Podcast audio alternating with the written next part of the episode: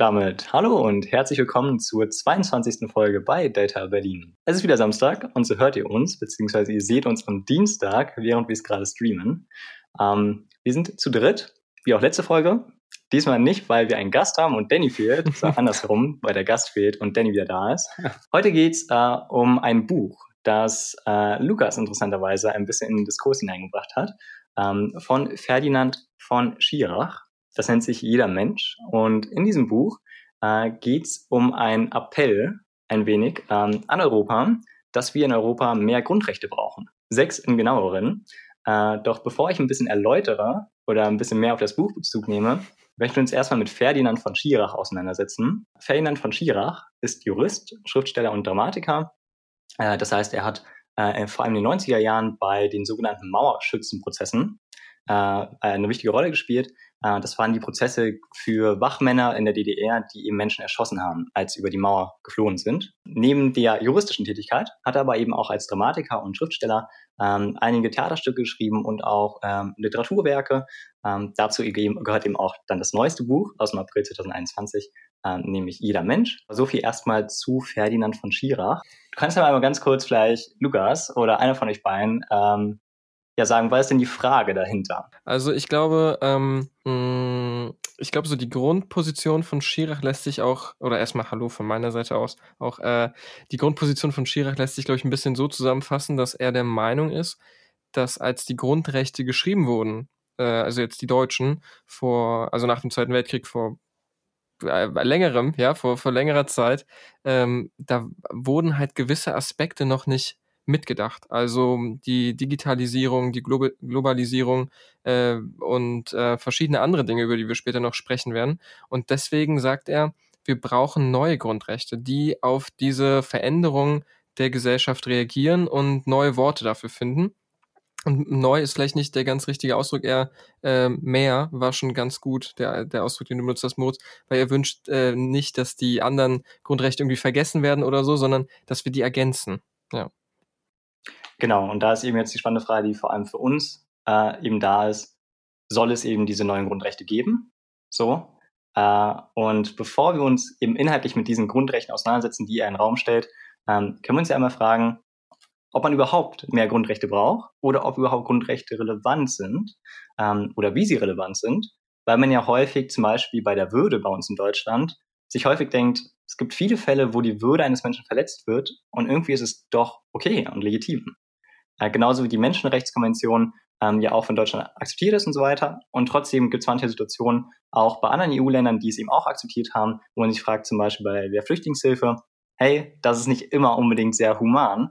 Ähm, was habt ihr euch denn da so gedacht? Was glaubt ihr, warum, warum Grundrechte ähm, einen Wert haben und wo, wie groß ist dieser Wert vielleicht? Also wie von Schirach schon in seinem Büchlein da erwähnt hat, ist es ja nun mal so, dass Verfassungen mit ihren Grundrechten eben eine gewisse Utopie beschreiben. Und ich glaube, bis heute hat sich da nicht viel dran geändert. Ähm, Artikel 1 ist ja, die Würde des Menschen ist unantastbar. Und nun, offensichtlich ist sie antastbar, sonst würde sie ja nicht verletzt werden. Ne? Mhm. Äh, sprich, es, es wird ja eine Utopie beschrieben. Äh, ich glaube dennoch, dass es wichtig ist, Grundrechte zu setzen, um eben Grundrechte sind für mich ein Versprechen, was der Staat an seine Bürger gibt. Also eine gewisse, ähm, ein gewisses Fundament, womit die Bürger sozusagen zu rechnen haben. Die Bürger wissen, okay, ich bewege mich auf diesem Fundament der Grundrechte und äh, alles weitere sozusagen, was passieren wird, wird auf diesem Fundament gemacht irgendwie, ne, auf diesem Schlachtplatz der Grundrechte. Und das, das gibt der Bevölkerung natürlich auch ein Stück weit Sicherheit. Ne? Und äh, ja, es ist, es ist eine gewisse, äh, für mich sowas wie ein Vertrauensvertrag einfach. Da würde ich mich auf jeden Fall anschließen. Hm, ich finde es halt auch spannend, weil die Grundrechte auch, wie du halt auch beschrieben hast, diese Grundlage auch wirklich bilden für Diskurse und so Grundwerte definieren. Und früher war das ja auch ein bisschen Aufgabe der Kirche, diese äh, Werte vorzugeben. Und heutzutage haben wir eigentlich mit dem Grundgesetz äh, diese Werte in neue Worte gefasst. Ja, also, und es ist auch interessant, wie weit die zurückreichen. Also die Würde, dieser Begriff, den ja auch Kant unfassbar stark geprägt hat, die äh, einfach ja extrem wichtig sind und auch, wie du eben meintest, eine gewisse Utopie beschreiben. Also auch beschreiben, wo wollen wir denn eigentlich hin? Im besten Fall irgendwie so viel Freiheit und so viel Sicherheit für die Menschen wie möglich. Aber Grundgesetze sind halt eben auch in gewisser Hinsicht ja ähm, mh, utopisch beziehungsweise äh, widersprüchlich. Also wenn man sich überlegt, die Würde des Menschen ist unantastbar. Äh, wenn sie unantastbar wäre, dann müsste der Staat sie ja nicht schützen. Und äh, da gibt es einen total schönen, ähm, schöne Rede von Navid Kermani, Dr. Navid Kermani, äh, zum 65. Jahr oder Geburtsjahr der Grundgesetze. Mm, das ist ja total interessant für jeden, der sich mal irgendwie näher mit den Grundgesetzen auseinandersetzen möchte und erfahren möchte äh, oder eine interessante Perspektive darauf mal haben möchte.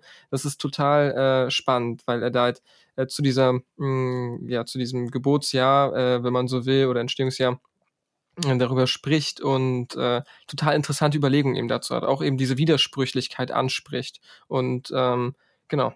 Ja, und das ist äh, spannend. Ich weiß nicht, Danny, was meinst du denn, wie, ähm, welche Aufgabe können denn Grundgesetze noch erfüllen? Und äh, siehst du die denn immer ge, äh, sozusagen gedeckt? Also ist diese Utopie wirklich sinnvoll? Ich formuliere es mal so rum. Ist diese Utopie wirklich sinnvoll? Hm, also im Grunde finde ich es erstmal schön, wenn der Mensch sich Ziele steckt, ne? also Träume mhm. hat, letztendlich vor allem, vor allem wenn es in der Bevölkerung ist. Also wenn es kein individueller Traum ist, sondern wenn es ein kollektiver Traum ist, ein kollektives Ziel, worauf man hinarbeitet. Ich glaube, das ist sehr wichtig. Ähm, das hat der Westen halt auch mehr oder weniger in meinen Augen verloren. Also wir, wir im Westen stützen uns halt jetzt viel auf diese Rechte und so weiter. Äh, davor war, war es halt eben, du hast ja schon erwähnt, die Kirche, das, das Christentum, die Religion. Und ähm, die Frage ist für mich halt immer, wie viel wie viel ist ein Recht wert, was man mir jederzeit wieder nehmen kann. Ne? Hm. Und äh, äh von, von, Schirach hat, hat, von Schirach hat ja auch schon ähm, in seinem Büchlein von der Corona-Krise gesprochen, nur in einem Nebensatz hm. mal kurz. Aber in der Corona-Krise wurden viele Grundrechte außer Kraft gesetzt. Und, ähm, und das ist halt die Frage, die sich mir halt stellt, wie, was ist, was ist letztendlich ein Traum wert, wenn man ihn mir jede Sekunde eigentlich von der Nase, äh, vor der Nase wegschnappen kann oder halt vernichten kann. Ne? Ja, ich meine, man muss halt zur Corona-Krise natürlich sagen, dass äh, die Rechte wurden einem nicht abgesprochen, sondern die wurden abgewogen oder so wird es zumindest argumentiert, dass man sagt, äh, Grundrechte werden gegeneinander abgewogen und man sagt, okay, die Gesundheit zum Beispiel wiegt äh, jetzt mehr als die äh, Freiheit, sich äh, zu bewegen im öffentlichen Raum.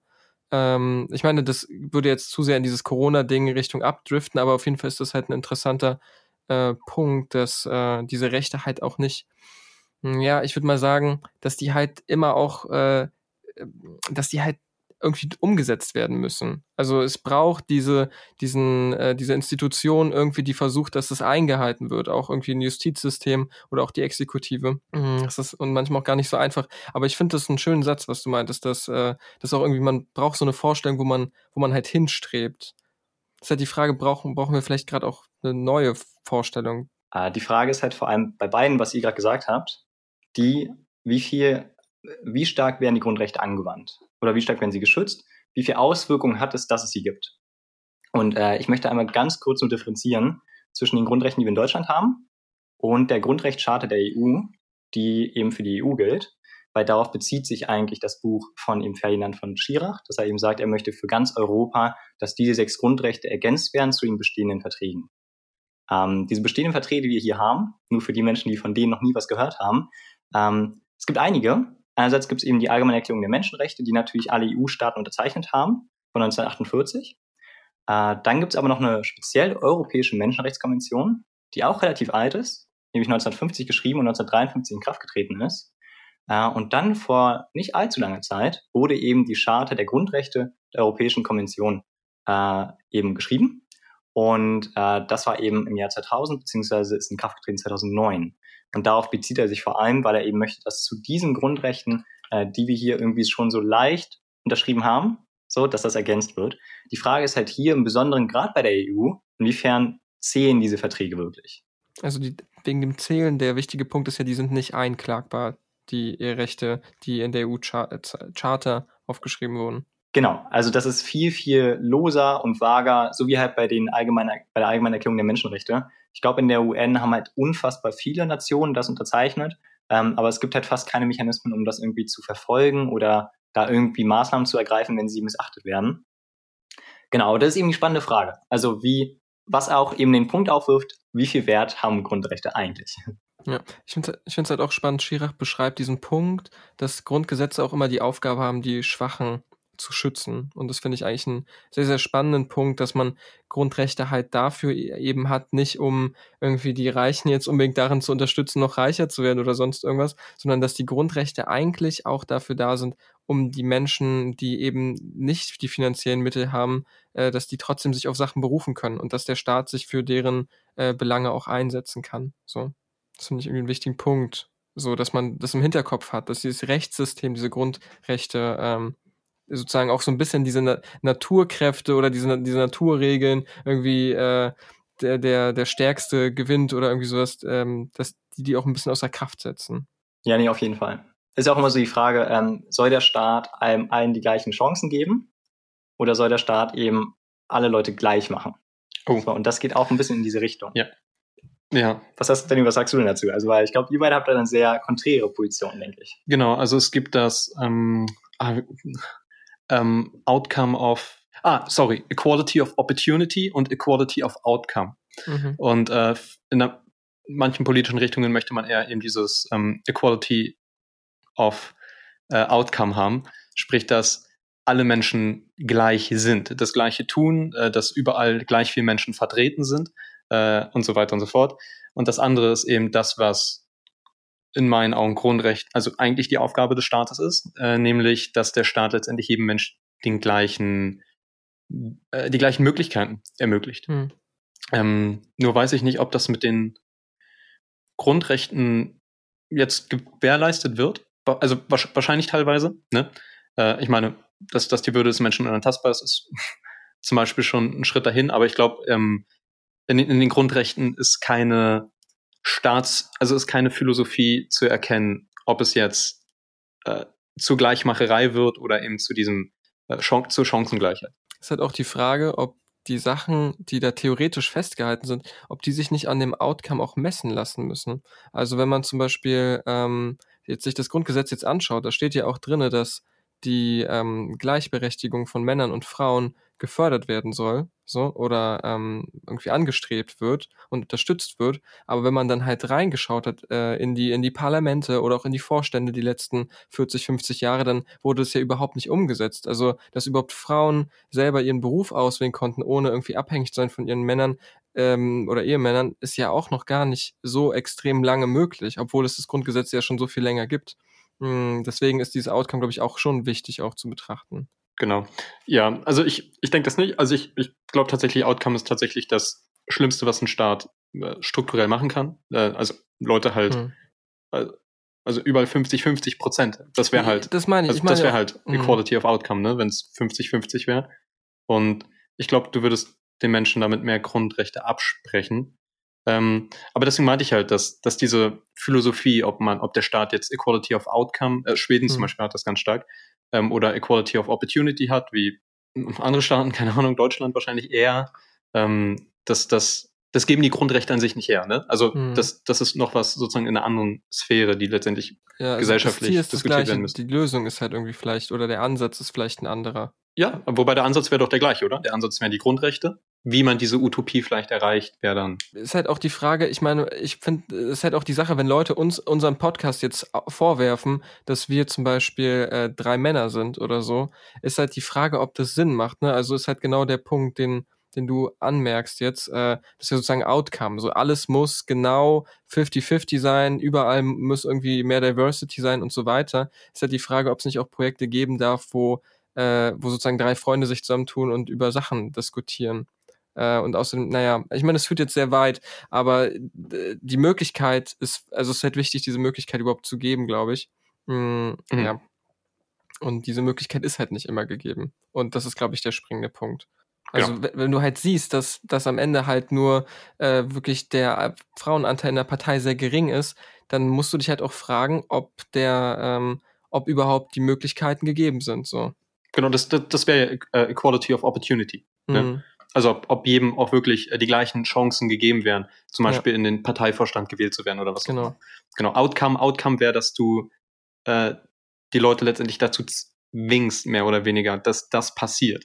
Also Mhm. ähm, dass du zum Beispiel, ähm, sagen wir mal Männer und Frauen jetzt im Parteivorstand, dass du, das hat die CDU jetzt zum Beispiel gemacht, dass du Männern letztendlich ähm, bestimmte Dinge verwehrst, damit mehr Frauen reinkommen. Das wäre halt Equality of Outcome, das wäre nicht mehr Equality of äh, Opportunity. Zum, zum Beispiel. Aber, ja, wir entfernen uns führt halt, glaube ich, ein bisschen gerade von, von, dem, von dem springenden Punkt. Ja, richtig. Aber ähm, ich meine, da ist es ja auch so, dass wenn du, ähm, dass wenn dieser, wenn diese Quote ne, auch was bringt am Ende, dann muss man halt, glaube ich, auch sich überlegen, ob vorher ähm, die Opportunity nicht gereicht hat. Also Hm. so eine Quote kann ja auch eine Opportunity bieten. Also wenn es irgendwie 100, äh, also von beiden Seiten 100 Bewerbern gibt und normalerweise der Outcome wäre 70-30 so. Aber naja, ist eine Sache, das würde jetzt zu weit führen. Wir wollten ja sowieso nochmal irgendwann die Frauenquote und so weiter diskutieren, aber Genau. ähm, das Spannende finde ich halt auch bei diesen Grundrechten, ist, dass die Verantwortung dafür, ähm, dass die Verantwortung plötzlich mehr beim Staat liegt. Ja, genau, das ist die Sache. Also äh, mit, genau, die Grundrechte sind letztendlich die Ver Versprechen des Staates an die Bevölkerung und es ist die Verantwortung des Staates, diese halt einzuhalten. Ja. in welcher Weise auch immer, wenn es, ob es jetzt durch Abwägung ist oder, oder wie auch immer. Genau, und deswegen finde ich halt, ich meine, jetzt sind wir schon ein bisschen thematisch bei den Grundrechten, ähm, die Schirach aufgeschrieben hat, oder die hat er ja nicht alleine aufgeschrieben, das muss man natürlich dazu sagen. Aber ähm, der springende Punkt ist ja der, dass zum Beispiel, wenn man sich dieses äh, Lieferketten-ähnliche Grundgesetz anschaut, äh, Artikel 5, Globalisierung, jeder Mensch hat das Recht, dass ihm nur solche Waren und Dienstleistungen angeboten werden, die unter Wahrung der universellen Menschenrechte hergestellt und erbracht werden. Hm. Und das finde ich halt eben spannend, weil wenn du in den Supermarkt reingehst und was kaufst, dann kannst du rausgehen aus dem Supermarkt und am Ende hast du irgendwie was gekauft, was unter schrecklichen Bedingungen produziert wurde. Und Ja. du hast als Verbraucher gar nicht die Möglichkeit, ähm, dich damit äh, genügend auseinanderzusetzen, um, Hm. ähm, um sozusagen nicht diese Sachen zu kaufen, die ja wirklich äh, echt kritisch zu betrachten sind. Und wenn du so ein Grundrecht hast, dann kann das halt auch ähm, der Staat übernehmen. Und der Staat hat ja viel mehr Kapazitäten. Und der Staat, äh, ich finde, der Staat sollte in diesen Momenten halt anfangen, auch die Verantwortung dafür zu übernehmen. Weil ich als Verbraucher, ich melde mich irgendwo an und ich muss mir Gedanken darüber machen, welche Cookies ich jetzt akzeptiere und welche Cookies ich nicht Hm. akzeptiere. Und überall versucht man einem was anzudrehen und einem Strick draus zu drehen, weil man unaufmerksam ist in dieser äh, hoch ähm, oder in dieser unfassbar schnellen Welt. Und ich finde es gut, wenn der Staat dann halt ein bisschen Verantwortung übernimmt und einen entlastet, auch mit solchen Rechten. Ja, genau, und das ist das Problem, was ich sehe, dass der Staat mir das Denken abnimmt. Und äh, ich will jetzt nicht zu sehr in Artikel 5 reingehen, weil wir darüber nochmal sprechen werden. Mhm. Aber in dem Moment, wo der Staat mir mich entlasten möchte in meiner Kaufwahl oder was auch immer, äh, geht das zu weit. Also das, das geht in meinen Augen einfach zu weit. Also äh, ich bin sehr gerne im Supermarkt und wähle zwischen zehn Käsesorten aus und Mhm. mein Gott, guck mir dann eben an, was ist jetzt gut hergestellt, was ist nicht gut hergestellt, ähm, weil ähm, ich, ich ein, ein Staat, in dem die Bürger nicht in der Lage sind, irgendwas kritisch zu hinterfragen oder irgendwas zu untersuchen, wie, wie soll dieses Volk sich dann überhaupt verteidigen, wenn die Grundrechte mal außer Kraft gesetzt werden? Also dadurch, dass der Staat dir ähm, Gedanken abnimmt letztendlich, kann er letztendlich auch am Ende des Tages machen, was er möchte. Vielleicht nicht in der ersten Generation, aber äh, all die Sachen, ähm, die, die du letztendlich dann nicht gelernt hast, dadurch, dass du eben abwägst, äh, kannst du dann auch deinen Kindern nicht beibringen und die nicht ihren Kindern und so weiter und so fort. Und der Staat hat zu leichtes Spiel. Also dein Punkt ist jetzt der, dass der Staat weniger in das Leben der Menschen eingreifen sollte, damit die Menschen selbstverantwortlich handeln und selbstverantwortlich denken. Im Grunde ja. Ja. Und das finde ich halt eben schwierig, weil wenn du die Menschen sich selbst überlassen würdest, ne, und ohne ein, ein Rechtssystem, was aufpasst, dass bestimmte Werte gewahrt werden, dann würden, würden genau die schlimmen Dinge wieder ausbrechen, mit denen wir uns ja eigentlich vor äh, mit dem wir uns eigentlich, vor dem wir uns eigentlich schützen wollen mit dem Recht. Also Ja. wir geben uns ja Rechte. Also das ist ja nicht von oben diktiert, diese Rechte. Ne? Es geht darum, dass die Menschen die selber einfordern. Darum geht es ja bei diesen Grundgesetzen, dass es als Bürgerinitiative geplant ist. Mm, Und es geht eigentlich, deswegen, also es geht ja bei Rechten auch darum, dass der Staat in dem Moment, wo der Mensch alleine versagen würde, weil er gierig ist oder weil er sagt, nein, diese Meinung müssen wir verbieten, ich komme damit nicht klar, dass der Staat eine übergeordnete Position einnimmt, eine distanzierte Position und es schafft äh, dort, wo der Mensch eigentlich äh, unzulänglich ist und ungerecht ist und unmoralisch, dass der Staat da es schafft, Moral zu schaffen und es schafft da Werte, dass Werte eingehalten werden. Ja, ich meine, das ist eine, also das ist eine Ansichtsweise, ist eine sehr, ist eine sehr autoritäre Ansichtsweise. Ne? Das, also das, das ist der, dieser autoritäre Ansichtspunkt.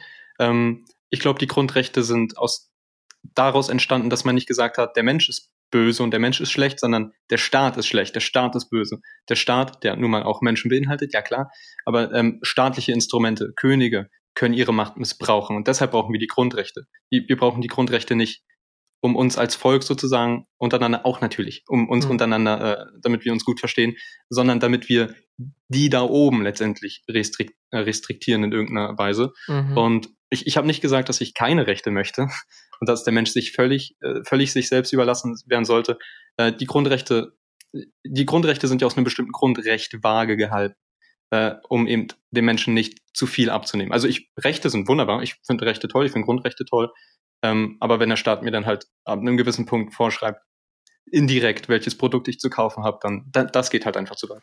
Ich glaube, jetzt bist du jetzt do- doch schon ziemlich stark bei diesem Punkt mit den Produkten. Wenn du magst, würde ich Ja. da gerne eigentlich dann darüber gerne kurz mit dir sprechen wollen. Weil ich finde persönlich, in dem Fall, ich finde, es sollte diesen Käse gar nicht auf dem Markt geben. Das ist für mich der springende Punkt. Ich finde, es sollte eigentlich gar keine Produkte auf diesem Planeten geben, die unter unmenschlichen Dingen, unter unmenschlichen äh, Zuständen produziert wurden. Ich finde es einfach unerhört, dass es überhaupt sowas Mhm. gibt. So. Und genauso, also, nee, ich würde jetzt fast schon springen zu einem anderen Artikel, aber bleiben wir kurz bei dem.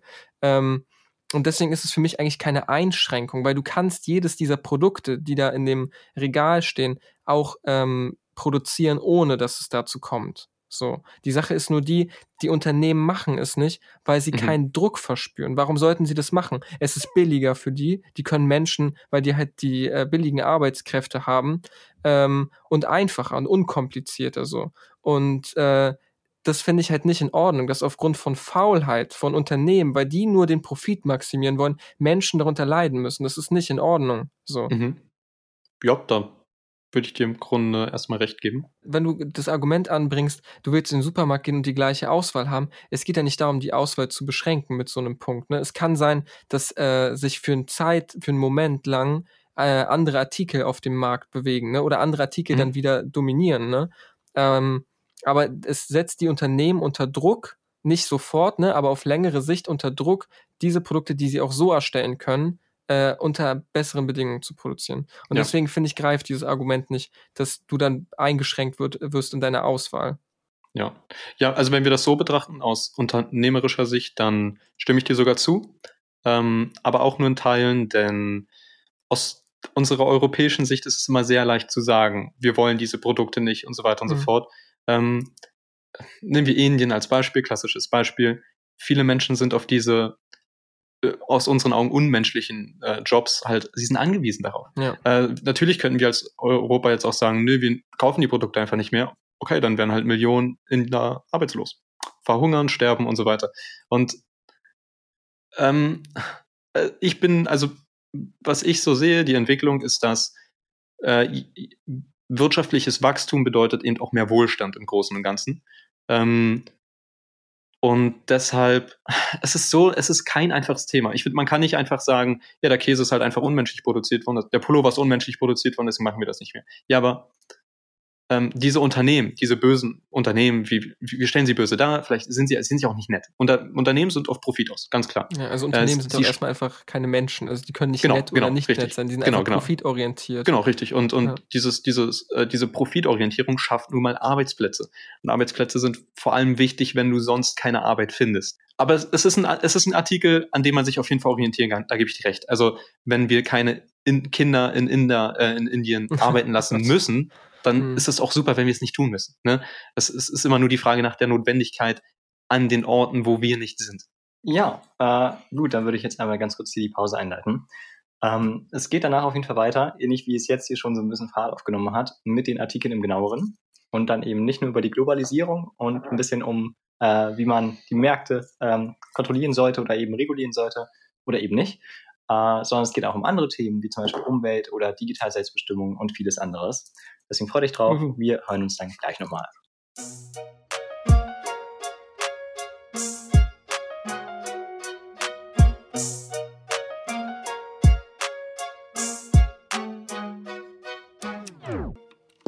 So, da sind wir aus der Pause zurückgekehrt. Ähm, das ein oder andere Glas Wasser ist äh, verloren gegangen.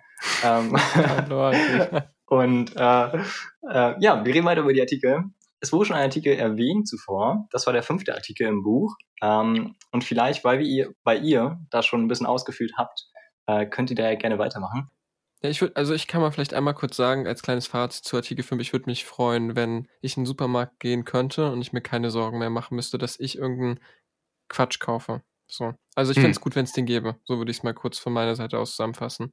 Willst du auch zusammenfassen, was du dazu meinst? Meine Zusammenfassung wäre zu lang. Also nein. Okay. Ich hoffe, das ergibt sich einfach daraus, was ich davor gesagt habe. Ja, Danny, gab es denn einen Artikel, den du besonders spannend fandest noch? Ähm, ich fand Artikel 4 ganz interessant. Jeder Mensch hat das Recht, dass Äußerungen von Amtsträgern der Wahrheit entsprechen. Es gab mal, äh, es gab mal einen Film, der hieß The Circle. Und äh, da ging es äh, um, um so eine App, die letztendlich, okay, im, im Prinzip wird alles aufgezeichnet, was man irgendwie tut. Ne? Mhm. Die Schritte, wo, wohin man geht, wie viel Input, Output man irgendwo reinsteckt und so weiter. Und da waren auch Politiker äh, und das wurde halt gefeiert. Das, mhm. ja, wir können jetzt wissen, was Politiker auch in ihrer Freizeit machen und privat machen und ob, ob, ob die auch privat das machen, was sie uns öffentlich versprechen und so. Und das hat mich daran erinnert. Aber so weit geht das Grundrecht ja zum Glück nicht. Oder? Nee, nee, es geht um systematisches Lügen, ne? Ja, genau. Oder allgemein einfach, dass, dass der Amtsträger jetzt, wenn er, wenn er sagt, niemand hat die Absicht, eine Mauer zu bauen, dass das auch stimmt. Und dass nicht mhm. eine Mauer nächsten Monat vor meiner Tür steht. Das, also, und da, da, da ich, ich finde den Artikel ziemlich gut. Weil mhm. ich finde, Politiker sollten dazu verpflichtet werden. Ich sehe Politiker halt in erster Linie nicht als Menschen. Äh, klingt komisch jetzt, aber wenn sie in ihrer Aufgabe als Politiker sind, sehe ich sie als Werkzeuge des Staates irgendwo. Okay, sie sind äh, so wie so wie Polizisten einfach, so wie Beamte. Mhm. Ähm, ein Polizist hat kein Recht darauf, eben ähm, irgendwie äh, zum, äh, rassistische Bemerkungen zu machen, wenn er mich verhaftet. Ja, der hat eine ne? Aufgabe er, einfach. Genau, er ist ein Diener des Staates. Und mhm. Politiker sollten auch genauso Diener des Staates sein und sollten in ihren Aussagen äh, dem Grundrecht letztendlich entsprechen. Ne? Ja, mit dieser Wahrheit geht es ja auch darum, dass die geguckt wird, dass die ähm, dass die halt ihre Sachen, ihre Aussagen belegen können. Ne? Das ist ja auch das Spannende. Ja.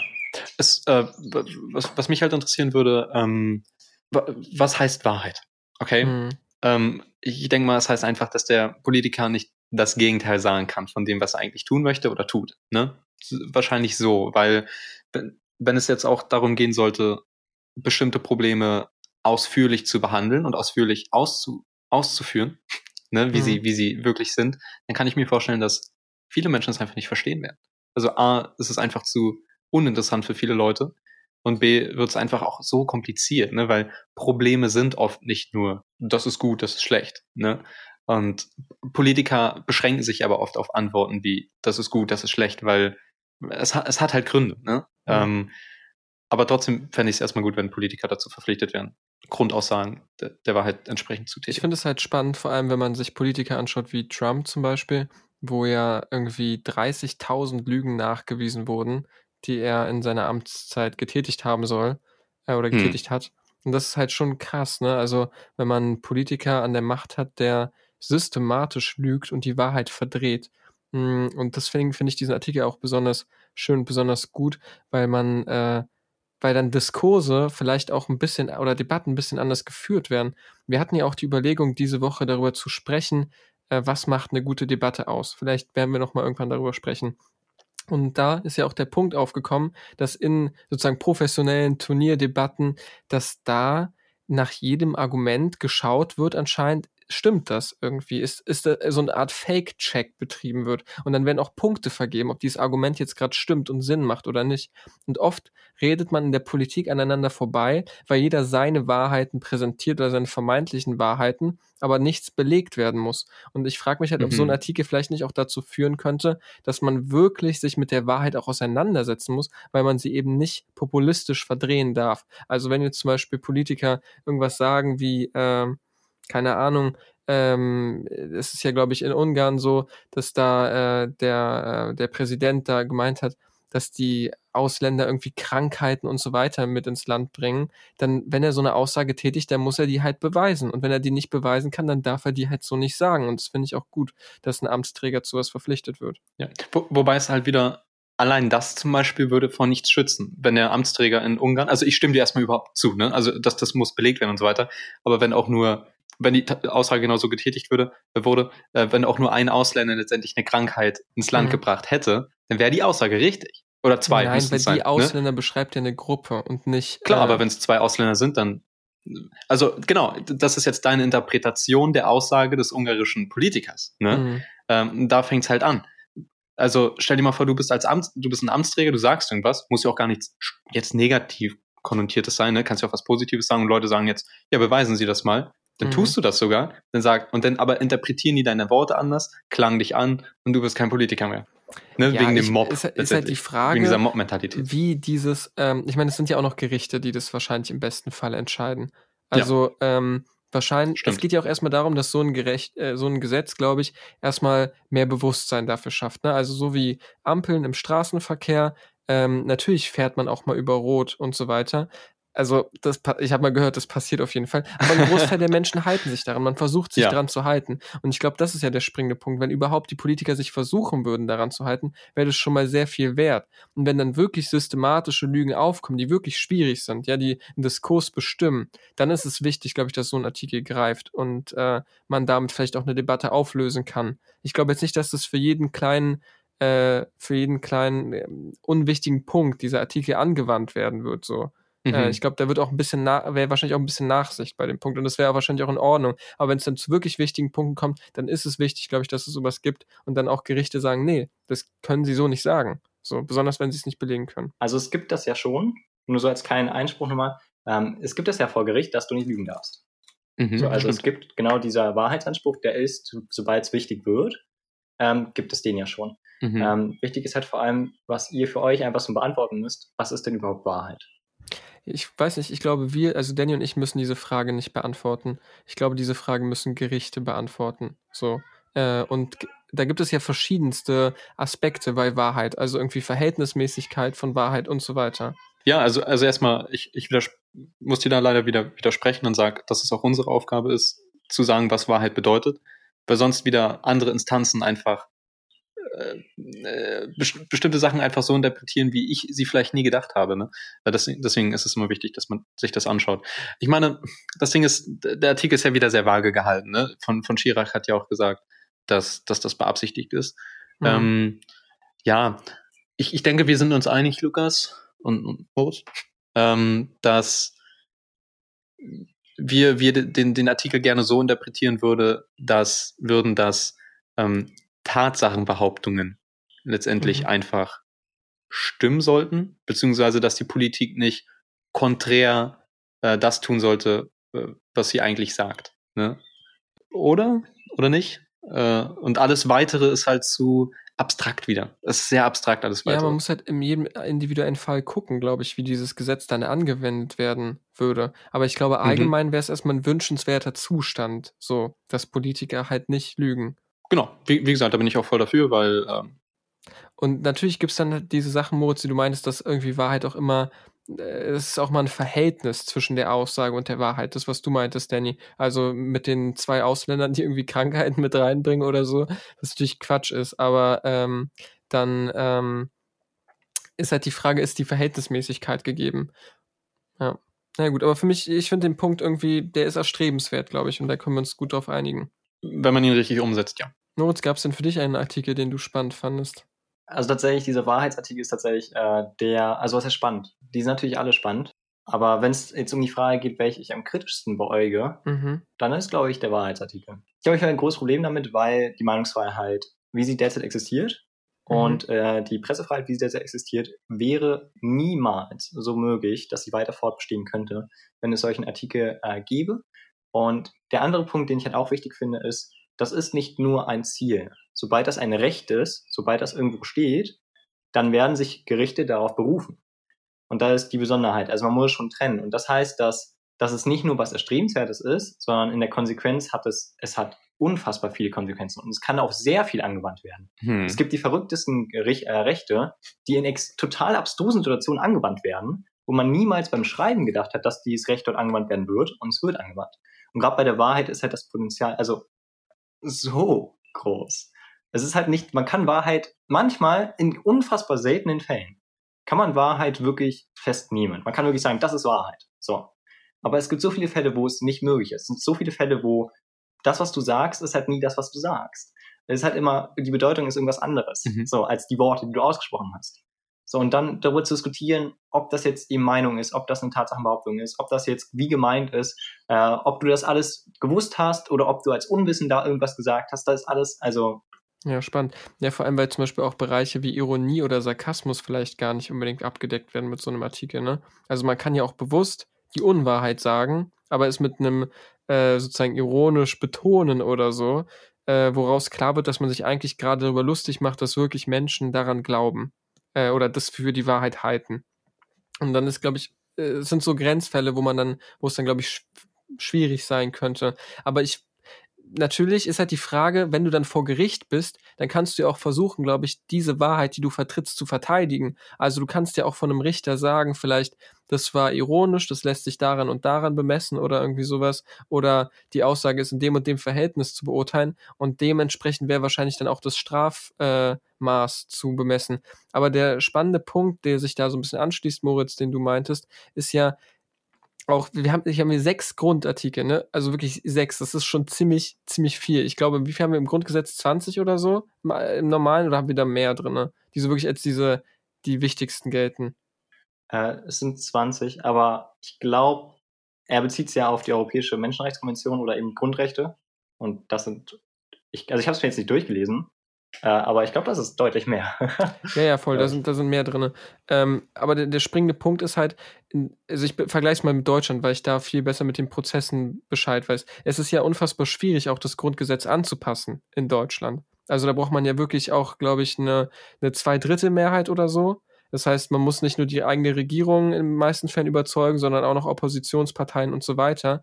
Ähm, also das ist total schwierig. Und da jetzt gleich sechs Grundgesetze einzufordern, ähm, ist halt die Frage, die sich für mich so ein bisschen anschließt, äh, ist es nicht ein bisschen ähm, auch optimistisch gedacht, dass diese ganzen Grundsätze, Grundrechte so eingehalten werden können und ob dann nicht irgendwie diese tolle Fähigkeit der Grundrechte, so eine Grundlage zu schaffen, auch ein bisschen vielleicht verloren geht, weil wir Rechte da reinpacken, die vielleicht gar nicht die Wichtigkeit von Grundrechten haben.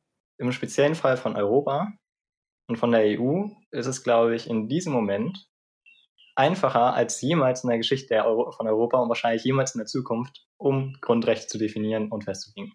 Oder einfach nur als kleiner Funfact, Lukas, du weißt das natürlich, aber für die, die ähm, sich eben noch nicht so mit der europäischen ähm, Geschichte von der EU auseinandergesetzt haben, es gab ja 2003 beziehungsweise 2009, aber eigentlich 2003 gab es ja schon, ähm, die, dass eben ein Grundgesetz geschrieben wurde für die EU, also wodurch eigentlich die EU nicht mehr nur ein Staatenbund wurde, sondern schon wirklich ein Bundesstaat, so zum großen Teil. Ähm, und das wurde ja aber abgelehnt. Äh, und das ist, also klar, es wurde dann abgelehnt von den Niederlanden und Frankreich, weil es dann, da, da musste eben durch eine Volksabstimmung die Mehrheit zustimmen. Und das gab es dort leider nicht. Ähm, aber man konnte ganz klar sehen, also es war nicht weit entfernt. Und die Lissabonner Verträge, die 2009 dann in Kraft getreten wurden und 2007 eben äh, verfasst wurden, ähm, die haben unfassbar viel übernommen von diesem Verfassungsentwurf. Äh, und deswegen kann man ganz klar sagen, dass es, also die Verfassung wird wahrscheinlich kommen in Europa. Und deswegen ist es eigentlich sehr schlau, dass er eben hier sechs Artikel ergänzt, ähm, um halt genau zu diesem Prozess dieser, dieser äh, Verintensivierung oder die Integration von europäischen Mitgliedstaaten, ähm, das noch zu unterstützen und eben seinen Beitrag zu leisten. Ich würde ich würd mit euch gerne, gerne eigentlich noch über zwei weitere Artikel sprechen, äh, weil ich finde, das mit der Wahrheit ist wichtig, ähm, aber ich sehe das auch so ein bisschen, es ist halt schwierig, da jetzt für uns, das zu formulieren. Deswegen meinte ich vorhin das mit den Gerichten, dass die im besten Fall dann schauen müssen, wie man das dann anwendet. Ähm, aber an sich ist, glaube ich, der, die Richtung, glaube ich, an sich wichtig auch. Vor allem, weil man halt eben Amtsträger auch trennen muss von den normalen Bürgern und diese normale Meinungsfreiheit, die man hat, auch zu trennen ist von, von diesem vierten Artikel. Ähm, ich finde es halt äh, spannend, die ersten beiden Artikel tatsächlich. Ähm, also mal abgesehen von Artikel 6, der auch ex extrem wichtig ist, nämlich, dass diese ganzen Sachen einklagbar sind. Das kann man vielleicht einmal sagen. Bisher sind die Grundrechte in der äh, europäischen Grundgerechts, äh, Grundrechtscharta nicht einklagbar. Und das sollte, würde sich dann auch mit dem sechsten Artikel ändern, ähm, was wichtig ist, damit die überhaupt angewendet werden können. Aber die ersten beiden Punkte und besonders den ersten finde ich spannend. Es gab ja vor einiger Zeit jetzt vom, ähm, vom Gerichtshof ähm, gab es einen Entscheid, dass Umwelt auch als ein ja, Grundrecht irgendwo angesehen wird. Ne? Also, dass man als Menschen das Recht hat auf eine gesunde Umwelt. Und im Spezifischen ging es halt darum, dass unsere Generation nicht die ganze Verantwortung für die Umwelt abladen kann auf dann spätere Generationen. Und deswegen finde ich den ersten Artikel Umwelt, jeder Mensch hat das Recht, in einer gesunden und geschützten Umwelt zu leben, ähm, sehr wichtig und sehr spannend, weil ähm, das sich auch teilweise anscheinend auch ableiten lässt aus den bisherigen Grundrechten. Ja, also so wenn ich das lese, ne, eine gesunde und geschützte Umwelt ist ja was Schönes, ne, ist was Feines. Äh, Würde ich auch erstmal zustimmen. Es ist halt wie immer die Frage, was heißt das nun konkret? Ne? Ähm, also erstmal Umwelt. Ist das halt dann, ist das sozusagen die europäische Umwelt? Also alle, beziehungsweise alle, die in der EU sind, ist das denn die definierte Umwelt? Weil diese Gesetze würden ja nur in. Ich glaube, das ist tatsächlich auf die ganze Welt mitbezogen. Also, okay. äh, so wie Schirach das zumindest beschreibt, ähm, ist es so, dass er sagt, dass sogar ein Reisbauer, auch klischeehaftes Beispiel, aber irgendwie ein Reisbauer in Indien auch da klagen könnte tatsächlich. Genau, und das war ja, das war ja lächerlich. Also, ähm, die, die, die Frage, das, das Ding ist ja, jeder Mensch hat das Recht, in einer gesunden und geschützten Umwelt zu leben. Ich bin ja ein Mensch, der dann in einer Umwelt lebt und wenn damit die ganze Welt gemeint ist, könnte ich für den Reisbauer in China klagen. Weil ich zum Beispiel sage, also was da unten in, in Südafrika passiert, ja, das ist jetzt China ist nicht in Südafrika, aber was da unten in Südafrika passiert, das ist aber ganz schlecht. Ich verklage jetzt den Staat und will dafür mein Geld haben. Ähm, so wie es da jetzt steht, müsste das ja dann eigentlich legal sein. Zumindest wenn die Umwelt als gesamte Welt, als gesamter Globus definiert ist. Ne? Also es geht ja nicht darum, das, dass du klagen würdest, sondern der, äh, wie gesagt, ich finde diesen klischeehaften Bauern ein bisschen äh, blödes Beispiel, aber. in China gibt es viele Reisbauern. Ja, es ist irgendwie so ein klischeehaftes Beispiel. Ich finde es ein paar hundert so Millionen, glaube ich, sogar. Ähm, ja. Okay, never mind. Nehmen wir diesen klischeehaften Reisbauern. Ähm, der könnte halt auch ähm, das einklagen, weil Deutschland oder die EU die Umwelt mit ihrer Klimapolitik auf der ganzen Welt beeinflusst. So. Und äh, das macht deswegen, finde ich, schon Sinn, vor allem wenn man es auch wieder mit den Grundrechten in Deutschland vergleicht, haben wir ja auch ähm, Rechte, die nur deutschen Bürgern zustehen und wir haben Grundrechte, die jedem Menschen zustehen, auch Menschen, die nicht, äh, nicht Bürger von Deutschland sind oder irgendwie den deutschen Pass haben oder was auch immer. Und das wäre in dem Fall halt so, dass diese ganzen Rechte auf alle Menschen anwendbar wären und alle Menschen das einklagen können, auch von der EU und eben nicht nur irgendwie Bürger aus der EU. Das macht schon Sinn und das haben wir auch jetzt schon mit dem Grund, Grundgesetz in Deutschland. Ja. Ja, aber wie, wie gesagt, da, da kommt man ja nicht raus aus der, also ich, ich, ich stelle mir diesen Beamtenapparat vor, der auf europäischer Ebene dann agieren müsste, wie viel, wie viel Geld der verschlingen würde. Es wäre Unmengen an Geld, wenn acht Milliarden Menschen die Möglichkeit hätten, äh, Tendenz steigend, äh, den Europäischen Gerichtshof, wer, wer wahrscheinlich denn, wer ist der Europäische Gerichtshof? Ist das der richtige Begriff? Äh, ja, also, also ich, okay. bisher schreibt er aber auch von den Gerichten in europäischen Ländern unter anderem. Deswegen wahrscheinlich kann man es auch zum Beispiel in Deutschland oder so. Okay, also, also es wäre es, es wären wahnsinnige Zahlen, ne? Und deswegen finde ich das schon utopisch wäre das falsche Wort. Ich, ich, ich finde es dystopisch einfach. Ähm, aber alleine das Recht, in einer guten Welt zu leben, ist natürlich gut. Na klar. So, wer, wer ist denn dagegen? Aber ähm, so eine, so eine, so eine groben Gesetze kann man so leicht missbrauchen. Weil eine geschützte Umwelt kann auch sein, dass, dass, dass niemand sich mehr bewegen darf. Und äh, so, so wie wir es zum Beispiel bei Corona sehen. Also ich darf mich nicht mehr mit Leuten treffen und so weiter und so fort. Ähm, das könnte man auch mit der Umwelt machen. zum Beispiel. Schule, man darf nicht mehr auf den Rasen treten. man darf nicht auf den Rasen treten, du darfst zum Beispiel gar kein Auto mehr fahren. Alle Menschen auf der, in Europa dürfen jetzt kein Auto mehr fahren. Das würde eine geschützte Umwelt gewährleisten, teilweise. Sprich, das wäre tatsächlich eine äh, etwas, was man tun könnte, ohne, wenn, wenn dieses, wenn dieser Artikel 1, ich meine, es ist immerhin Artikel 1, okay, das muss ja dann auch eine symbolische Wirkung haben. Ähm, man könnte damit so viel Mist anstellen, dass, dass ich ja, den Artikel aber, nicht unterschreiben würde. Ja, du musst aber halt auch immer mitbedenken, dass zum Beispiel auch äh, die Artikel, die wir jetzt in unserem Grundgesetz haben, ne, bei denen ist es auch so, dass da, also zum Beispiel die Kunstfreiheit, ne, oder auch die Meinungsfreiheit, als das damals festgelegt wurde, musste auch erstmal von Gerichten teilweise definiert werden, was ist denn überhaupt Kunst? Was ist überhaupt eine Meinung? Äh, und in dem Fall wäre es auch so, es müsste definiert werden, was ist eine Umwelt, was bedeutet das? Und vor allem, was das Allerwichtigste, die Verhältnismäßigkeit. Also ähm, man hat zwar, jeder Mensch hat zwar das Recht, in einer äh, gesunden und geschützten Umwelt zu leben, das heißt aber nicht, dass dieser Artikel jetzt zum Beispiel über einen anderen Artikel steht. Weil ich meine, man könnte ja dann auch damit argumentieren, ja, okay, wenn wir einfach alle Menschen umbringen, ja, dann ist die Umwelt ja geschützt. So, ja, nee, Bullshit, weil du natürlich die Menschenwürde hast, die dann höher wiegt als äh, die Umwelt. Oder du hast natürlich auch Freiheitsrechte, die teilweise höher wiegen würden oder zumindest in einem gewissen Verhältnis stehen müssten zu diesem Umweltartikel. Und deswegen kann man diesen Artikel nur bedingt missbrauchen, weil ja alle anderen Artikel, unter anderem eben die Menschenwürde und so weiter, ja immer noch erhalten bleiben würden. Theoretisch, aber man weiß nie, was der Staat tun könnte. Und ich könnte zum Beispiel, wenn ich, sagen wir, ich bin ein Politiker und ich meine es nicht, nicht so gut mit der Bevölkerung oder ich meine es gut, aber gut meinen heißt nicht gut machen, ähm, dann, dann sage ich jetzt einfach, wie ist denn, wie kann überhaupt eine menschliche Würde gewährleistet werden, wenn die Umwelt zum Kotzen aussieht. Ne? Wie, wie, wie kannst du denn das in, in Gericht irgendwelchen müsste so argumentieren. Ne? Also es reicht nicht, wenn ein Politiker so argumentiert. Genau, auch das Gericht. Und ich meine, wenn, wenn mir das jetzt erstmal jemand sagen würde, dann würde ich das sogar unterschreiben irgendwo. Weil meine Würde ist natürlich auch von den, von meinen, von den äußerlichen Umständen irgendwo. Wenn ich irgendwo, wenn ich irgendwo in einer Müllhalde wohne, dann ist das natürlich ein bisschen würdelos, würde ich schon sagen. Äh, sprich, offensichtlich, also diese Artikel könnten tatsächlich sehr nah aneinander gekoppelt werden, wodurch Würde und geschützte Umwelt fast schon gleichzusetzen sind. Und wie gesagt, es ist nicht so unwahrscheinlich. Also äh, es, vielleicht könnten wir eine grüne Bundeskanzlerin bekommen. Die Grünen könnten die stärkste Partei sein. Und ich meine, die Grünen sind halt eine ökologische Partei, ne? Und, und mhm. das ist für die zumindest und, sehr wichtig, ja.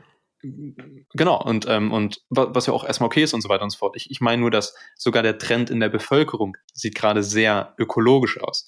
Und ich kann mir vorstellen, dass wenn, dass es da nicht so viel Widerstand gibt, falls es mal dazu kommen sollte. Halt. Ich glaube, ja, ich weiß nicht. Also, mh, mm, ich glaube, wenn man, wenn jemand so argumentieren würde, ne, also die men menschliche Würde ist, also ich wiederhole nochmal, dass du es wäre eingeschränkt, wenn die Umwelt nicht geschützt würde, ne? äh, würde, würde, ähm, oder wäre. Wenn man so, wenn man so argumentieren, wenn jetzt ein Politiker oder ein Gericht so argumentieren würde, dann könnt, wer bleibt trotzdem dieser Punkt der Verhältnismäßigkeit, ne? Also du sagst, natürlich ist die Menschenwürde äh, auch dadurch betroffen, dass jemand nicht in einer geschützten Umwelt lebt. Aber die Frage ist, was für Konsequenzen hat das jetzt? Sagen wir, wir verbieten jetzt alle Autos, so ist das denn sozusagen, steht das in einem Verhältnis dazu, dass man dann, ähm, dass die Umwelt dadurch geschützt wird und die Würde trotzdem erhalten bleibt oder diese Freiheitsrechte erhalten bleiben. Und ich glaube, der zentrale Punkt ist nicht der, ob man jetzt im Einzelnen ausdiskutiert, ähm, ob das jetzt, welches Verhältnis da jetzt richtig ist, weil wir werden sowieso an dieser Diskussion nicht teilhaben, äh, oder nicht zentral treiben. Das werden, wie gesagt, eher Gerichte entscheiden. Der entscheidende Punkt ist eher für uns, vertrauen wir dem Staat dass er diese Verhältnismäßigkeit oder dem staatlichen Apparat, dass er diese Verhältnismäßigkeit richtig äh, einschätzen kann. Und ich habe das Gefühl, die Tendenz ist bei vielen Menschen äh, in die Richtung, dass man wenig Vertrauen hat in den Staat, dass er das richtig machen kann. Was, was auch richtig ich, ist. Und das finde ich unfassbar schade, weil ich meine, wenn wir die Verantwortung vom Staat wegnehmen und die Verantwortung dann ist sozusagen ein Machtvakuum und ein Verantwortungsvakuum.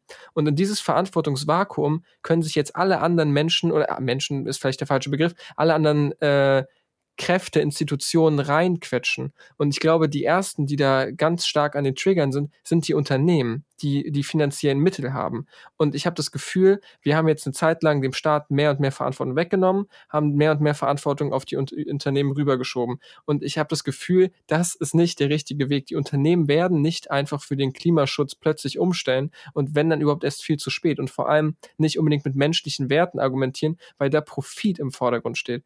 Und ich finde, das sollte man nicht vergessen, dass der Staat ja eigentlich ein Apparat ist, der uns Menschen dienen sollte. Und wenn er das nicht tut, dann macht er etwas falsch.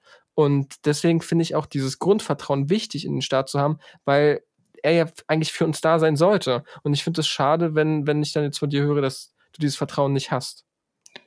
Es, es gibt, wenn man sich. Das Ding ist, ähm, Obersch also der Geschichtsunterricht in der Schule müsste eigentlich reichen, dass jeder Mensch eben nicht ein Grundvertrauen in den Staat hat, weil dieses Grundvertrauen wann, wann hat sich der Staat das denn mal verdient? Also man, man, man, man könnte ja gar nicht aufhören zu zählen. Also so viel, so, so hoch könnte ich nicht mehr zählen, wie oft Staat, ab, Staatsapparate, Staate ähm, ihre, ihre Bevölkerung betrogen, belogen und ausgebeutet und ausgeraubt haben. Und rein historisch gesehen, von der historischen Entwicklung, gibt es keinen Grund, dem Staat heute mehr zu vertrauen als damals. Ja, weil wir Grundrechte haben, okay, hatten wir in der Weimarer Republik auch. Ähm, die sahen von mir aus auch anders aus und so weiter und so fort, aber diese, diese, also dieses, man, man kommt da schnell in diese Rabbit Hole, dass man sagt, also das ist, ähm, das ist halt eine gewisse Bias, dass man halt sagt, wir, wir sind anders. Unsere Generation ist anders, unsere Verfassung ist anders, unser Staat ist anders. Ja, das haben die 10.000 davor auch gesagt. Okay, ich aber nicht, so ist es nicht kritisch und, äh, sein muss gegenüber genau. dem Staat. und, ne? und ich sage nicht, dass man mhm. gar kein Vertrauen haben muss. Also äh, das ist immer, und also ich, ich verlange jetzt auch nicht, dass wir jede Verantwortung von dem Staat wegnehmen. Also nicht zu extrem denken. Ne? Also ich, ich sage nur, dass der Staat, ähm, der Staat ist in der Verantwortung, seine Bevölkerung zu schützen, die Grundrechte zu gewährleisten. Und in meinen Augen hört das auch da schon fast auf. Die Verantwortung liegt beim Menschen. Die Verantwortung liegt bei mir. Und wenn ich die Möglichkeit habe, möchte ich doch so viel Verantwortung über mein Leben haben, wie ich kann. Und man muss sich vorstellen, von, von Chirac schreibt davon auch, ähm, sowohl bei der französischen Revolution als auch bei der amerikanischen äh, Revolution. Ähm, also er deutet es an, er schreibt das jetzt nicht ausführlich. Es wurde gekämpft für Grundrechte. Und äh, nur ein kleiner, nur ein kleiner Schuss hat bei der französischen Revolution dazu geführt, dass auf einmal eine Terrorherrschaft herrscht, ne? die Jakobinerherrschaft, wo Leute, wo Leute äh, guillotiniert werden im, im, im, ähm, und man sagt, das ist gut. Ne? Das ist gut. Also man, man legt wieder Wer diesen sagt, dass Schleier es des, gut ist. na, die Jakobiner. Die Jakobiner und viele ihrer Anhänger haben gesagt, naja, das sind ja Verräter des Staates. Und wir können nur einen gerechten Staat aufbauen, wenn wir die, die gegen den Staat sind, eben äh, mal guillotinieren oder was auch immer, ne? hinrichten, verbannen aber und so weiter. Das ist, ich finde, das Und- ist jetzt kein wirklich zielführendes Argument, wenn man die jetzige Verantwortung des Staates hinterfragt. Verantwortung sollte beim Menschen liegen und nicht beim Staat. So viel wie möglich. Äh, das, das meine ich. einfach. Ja, ich sehe es, ich sehe es, ja. Also ich Ja, also ich meine, so aber das ist ja, ist ja legitim und normal. Also das, was ihr ja da gerade versucht zu beantworten, ist die Grundsatzfreiheit, die sich jeder Mensch fragt, der politisch engagiert oder interessiert ist. Soll das Individuum mehr Verantwortung bekommen oder soll eben der Staat für das Individuum mehr Verantwortung übernehmen? Äh, das ist eine Grundsatzfrage, muss jeder für sich entscheiden. Ähm, und es ist auch vollkommen legitim, wenn die Person das eine sagt und die Person das andere. Es gibt viele Argumente und viele Ja. wissenschaftliche Gründe, warum mal das eine überwiegt und besser ist und mal das andere. Ähm, naja, trotzdem habt ihr eine unfassbar schöne De Debatte gerade gehabt. Ne? Also ich glaube, das war trotzdem gerade zum Schluss her, äh, gerade bei Grundsatzfragen, kann man halt so richtig schön sehen, was für Charaktere man eigentlich so hat im Raum. Ich sehe den Punkt, Danny. Ne? Also ich finde auch, dass man einem Menschen viel Verantwortung lassen sollte und man nicht zu sehr bevormundet werden sollte. Ich glaube aber, dass in den Momenten, wo wir als Menschen und als Individuen versagen, darin diese Verantwortung wahrzunehmen, aber ich und äh, andere Akteure sich einmischen, wie Unternehmen zum Beispiel, ab dem Moment brauchen wir, finde ich, den Staat, um genau diese Lücken aufzufüllen. Und besonders, wenn wir merken, gewisse Dinge funktionieren nicht, wir haben die eine Weile so laufen lassen, Umwelt haben wir so laufen lassen, hat mäßig funktioniert. So, jetzt macht der Staat langsam was. Es gibt Fridays for Future, die Menschen stehen auf und bitten ja den Staat darum, dass er etwas tut. Langsam passierte etwas. Und ähm, ich sehe das bei dem Punkt mit den, äh, mit der Globalisierung könnte man drüber streiten. Inwieweit der Markt da auch selbst Arbeitsplätze wiederum schafft und man das damit einschränkt. Ich finde, darüber kann man auf jeden Fall diskutieren. Aber ich finde besonders, und die Punkte haben wir heute noch gar nicht angesprochen, ich glaube, wir werden noch keine Zeit mehr dafür haben, aber auch bei dieser digitalen Selbstbestimmung und so weiter mit Algorithmen und so, überall da, wo diese Unternehmen Daten abgreifen von Menschen und damit Sachen machen, ich finde, da muss da kann ich als Individuum nichts machen. Was soll ich denn gegen Google machen? Also da, da kann, können natürlich Menschen sich solidarisieren, aber da müssen Google benutzt. Ja, natürlich, man, man, kann kein Google benutzen, auf jeden Fall. Das ist Entschuldigung, wenn ich da einmal ganz ja. kurz unterbreche. Ähm, Lukas, du fühlst gerade ein bisschen zu weit. Ja, ich wollte nur sagen, der Staat. Der Staat. Äh, es sollte nicht vergessen werden. Darauf wollte ich hinaus. Genau, also das ist ja auch die Tendenz. Du bist mehr hin zum Staat, mehr Staatskontrolle und Danny sagt eben mehr, dass das Individuum in der Verantwortung ja. stehen soll. Ähm, aber gut, dann kommen wir jetzt zum Schluss. Ähm, wir haben uns gefreut, dass ihr zugehört habt. Wenn ihr bis jetzt dran geblieben seid, umso besser. ähm, und ähm, hört auf jeden Fall nächste Woche wieder vorbei. Vielleicht haben wir wieder einen besonders spannenden Gast, das wird sich noch zeigen. Ähm, Im Weiteren äh, folgt ihr uns auf Instagram sehr gerne, äh, sehr gerne Twitch nächste Woche, wenn ihr dabei nicht dabei wart. Ansonsten gerne bei Spotify ähm, und eben auch auf YouTube, wenn ihr unsere Gesichter wirklich immer sehen wollt. genau, und damit ähm, auf Wiedersehen von mir. Ihr beide könnt auch mal Tschüss sagen. Von mir auch nochmal Tschüss, danke fürs Zuhören und wir sehen uns dann nächste Woche. Ja, macht's gut. Bis nächste Woche.